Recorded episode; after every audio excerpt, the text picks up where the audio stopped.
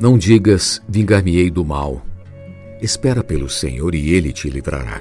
Provérbios 20, 22. A Deus pertence a vingança.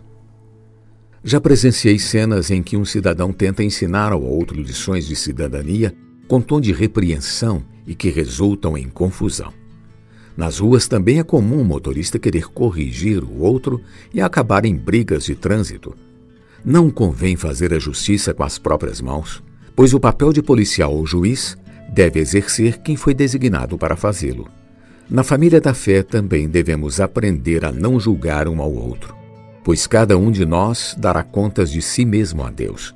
Romanos 14, 12. Que na vida da igreja o amor seja sem hipocrisia, preferindo-nos em honra uns aos outros. Devemos compartilhar as necessidades dos santos, praticando a hospitalidade. Não tornemos a ninguém mal por mal, esforçando-nos a fazer o bem perante todos os homens. Não nos vinguemos a nós mesmos, amados, porque a Deus pertence a vingança e é Ele que retribuirá. Romanos 12, 19